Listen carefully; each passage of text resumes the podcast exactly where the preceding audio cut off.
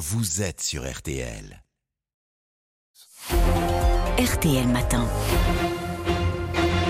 On a de la chance en ce mardi puisque c'est un chef étoilé qui est en studio en direct. Plusieurs établissements à Paris, chef de cuisine d'entreprise, des boulangeries, artiste de la cuisine moléculaire, fan de judo depuis toujours, bouddhiste shintoïste et, et depuis deux mois président de l'UMI, donc l'Union des métiers et des industries de l'hôtellerie. Thierry Marx, ça vous fait des bonnes journées, hein, vous? Oui, non, c'est bien rempli. ouais. Je suis content d'aller me coucher des fois le soir. Vous êtes un suractif à la base ou pas? Non, non, pas du tout. Non, non, je prends les choses. euh, euh, je suis présent dans ce que je fais, mais je, non, non, je suis pas. Je suis pas une pile électrique. Bon, ça fait deux mois que vous êtes à la tête de l'UMI, donc euh, que vous avez euh, plongé dans cet univers concrètement. Est-ce que c'est la cata dans cet univers euh, de la cuisine en France? Non, c'est pas la cata. Ce sont des gens extrêmement courageux. hein. Ce sont des professionnels qui sont investis euh, chaque matin dans leurs entreprises. Mais effectivement, il y a des effets conjugués qui sont qui sont terrifiants. On sort d'une crise sanitaire qui a été extrêmement lourde et euh, on repart avec une saison qui a été plutôt bonne, mais avec un un manque sérieux de, de, de personnel et ça, ça dure depuis un certain nombre d'années maintenant. On a un puis, chiffre là concret? Vous avez un chiffre? 200 000 postes. 200 000 postes. 200 000 postes. Et puis, euh, bah là, il y a l'effet ciseau, hein, augmentation des coûts des matières premières, augmentation du coût de l'énergie, là, c'est c'est quasiment catastrophique. Et puis, euh, bah, on est dans le remboursement de nos, de nos prêts garantis par l'État. Donc, euh, effectivement, pour les, les professionnels de ce secteur, c'est une année 2023 qui commence euh, avec un peu d'anxiété. De l'anxiété. Ça veut dire qu'on pourrait aller euh, jusqu'à des fermetures et que ça existe déjà dans notre pays? Ah oui, ça peut aller jusqu'à des fermetures, effectivement.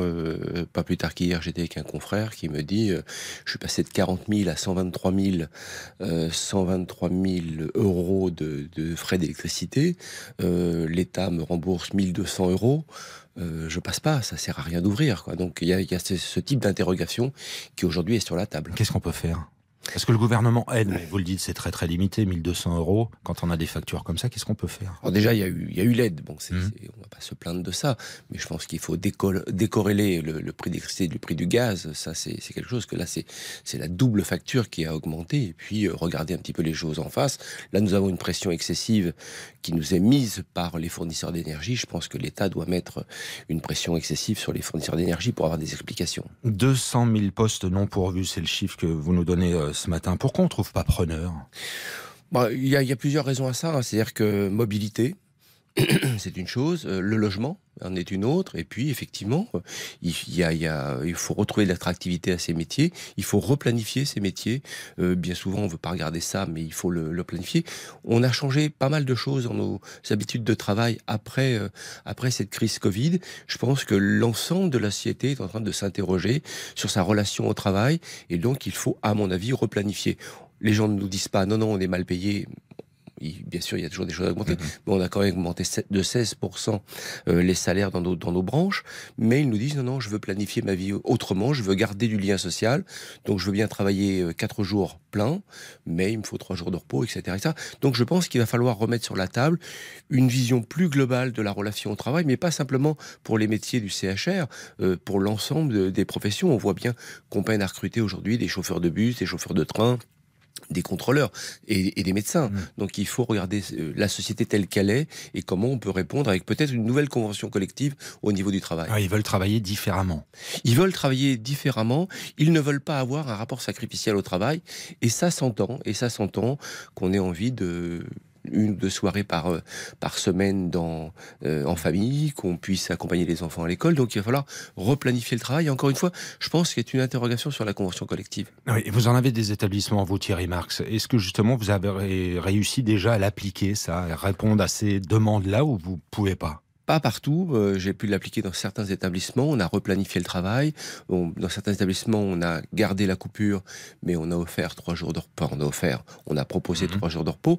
Les choses se sont régulées, mais c'est pas vrai pour toutes les entreprises. On a 90% des, des entreprises de, de, de l'UMI qui sont de petites entreprises, 4, 5, 6, 10 salariés, et euh, il y a une planification qui est un peu compliquée à mettre en place. Précisément, je vous lisais ce week-end, Thierry Marx, et vous êtes pour régulariser les travailleurs étrangers, qui sont très nombreux dans ce secteur-là, dans les établissements. Bien sûr, un permis de travail euh, euh, qui, qui vous donne une possibilité de rester sur le sur le territoire, c'est une chose. Il y a des gens qui travaillent depuis longtemps dans nos métiers, qui sont en fragilité à chaque fois qu'ils doivent refaire une carte de séjour, qu'ils se comportent bien euh, sur le sol français, qu'ils ont qui ont intégré euh, la République française de façon qualitative, bah, il n'y a pas de souci. Oui, il faut les régulariser. Maintenant, je crois que ça, c'est pas ça qui inquiète les Français. C'est d'autres choses. Mais c'est pas cette régularisation qui les inquiète, bien au contraire, parce que il suffit de passer la tête dans une cuisine, sur un chantier, de regarder les services de livraison, y compris les services hospitaliers. On voit bien que euh, les gens issus de l'immigration ont intégré bien nos vies depuis des décennies. On a besoin d'eux.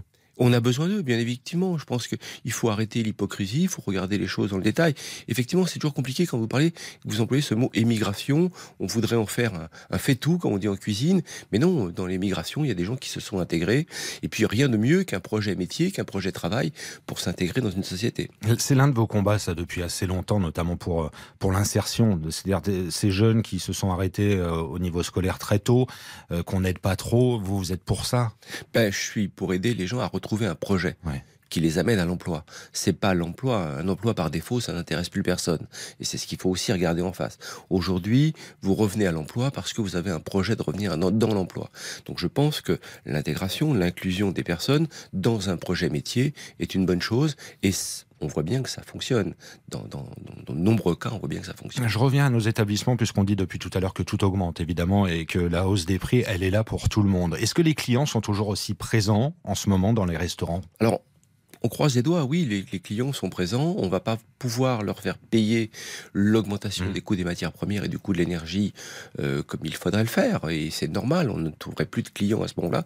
Mais aujourd'hui, euh, on termine une saison 2022 qui est plutôt, euh, qui est plutôt bonne. Mmh. Et ils changent leurs habitudes dans la consommation quand ils vont au restaurant? Je pense que beaucoup de clients ont pris conscience du prix de la qualité et qui peut-être sortent un petit peu moins, mais euh, considèrent qu'il y a un prix à la qualité et qu'il en est peut-être fini de la théorie du low cost. Bon, Thierry Marc, je voudrais qu'on parle un peu de cuisine quand même, parce que vous parlez beaucoup du futur, de votre univers, de votre million, euh, milieu. Nous sommes tous projetés vers le futur avec le bien-être de notre planète. Est-ce que la cuisine du futur, elle sera aussi écologique selon vous? Elle n'a pas le choix. C'est pas une variable d'ajustement. Et ça veut dire quoi? Ça veut dire qu'elle a un impact social, et un impact environnemental. Il faut définir ce que c'est un bon produit. Un bon produit, c'est un produit qui a un impact social vis-à-vis de l'agriculteur, vis-à-vis de l'agriculture, puis un impact environnemental, circuit court, etc. Et puis, une, valeur euh, nutritionnelle de qualité. Donc tout ça avance tout doucement vers une cuisine qui sera bien meilleure dans les années à venir si on continue à faire ce qu'il faut, à arrêter cette, cette théorie du low cost, du tout pas cher. Le tout pas cher, ça nous a ruiné. Ça a ruiné notre industrie, ça a ruiné notre agriculture, ça a ruiné notre, notre artisanat.